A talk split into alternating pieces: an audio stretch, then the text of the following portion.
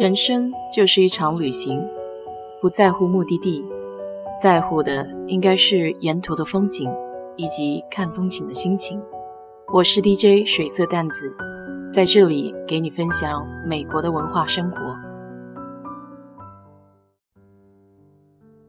今天早上节目专用的微信号没法登录了，我现在还在想办法如何恢复，没法及时回复各位听友的消息。在这里说声抱歉，等我可以用喜马拉雅的听友群就比较方便了。昨天聊到职业规划，就不得不提一个网站 LinkedIn，中文名叫领英。我觉得这个翻译还蛮贴近这个网站的主题的。领导精英，专业的个人简历共享网站。它成立于二零零二年十二月。在九年后的二零一一年五月，就正式在美国上市，总部位于美国的加州。这个网站的核心概念就是中国人常说的人脉，通过职场朋友圈结交更多有潜在合作可能的人，算是脸书的职场版。截止今年的五月份，领英的用户总量已经达到了六点九亿以上。虽然2014年才进入中国，但在国内也已经拥有超过五千万名的用户。不得不赞叹，网络媒体时代这种电子人脉的拓展性已经远远超出了传统概念可以想象的范畴。说到社交平台的人脉，早年在国内读研究生的时候，我还有一段小经历。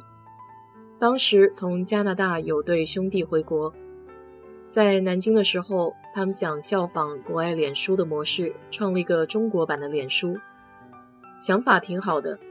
那个时候是二零零四年，还没有人人网、开心网，这家叫波波魔火。我当时在他们公司做市场宣传调研的兼职，没有干太久，因为观念不合，我一直就没太能认同这个网络交友的人脉理论。在我的概念里，总觉得朋友圈在一定程度会停止扩展。说回领英平台的人脉概念，在这个网络平台上有一级、二级和三级的关系。一级关系就是你身边的好朋友、同事，生活中碰过面的这一类，你发送邀请链接的时候，只要关系还过得去，一般是不会拒绝的。二级关系属于你朋友的朋友。同事的好友等等，这一类别大多在生活中可能很少碰过面或基本没见过，发送邀请被接受的可能性是一半一半。比如我如果看到有这类二级关系给我发邀请，我会先看一看有什么共同好友，以及这个人是做什么的，再考量是否添加。三级关系就算隔得比较远的了。大多是基本没见过的陌生人，这一类我大概就是看一看职场上是否有关联性，更多的是考虑加他能否有效的扩大我的关系圈。在这一层关系上，功利性的考量就会多一些。一般轻易我是不大会加的，因为也会考虑对方如果借用我的朋友圈到处加人，感觉对自己、对朋友、同事也会造成困扰。虽然结果不一定那么严重，但在我看来，我会从我自身做好把关。我个人的习惯是不怎么会主动加不认识的人，因此，就像我前面说的，像我这样性格的人，朋友圈的概念在一定程度上会慢慢的停滞下来，因为我基本上只加我现实中认识的人。不过，领英对我来说还是有一个好处的，就是记录自己在职场的成长过程。对他人的成长背景也能有所了解，就像我上期提到的，在单位公司中找到欣赏的人，领英会是一个比较好的信息收集地。如果在生活中并不认识，和对方约见面之前，可以对他的成长背景有所了解，也能更加有效、有针对性的和对方沟通交流，学习到对自己有用的东西。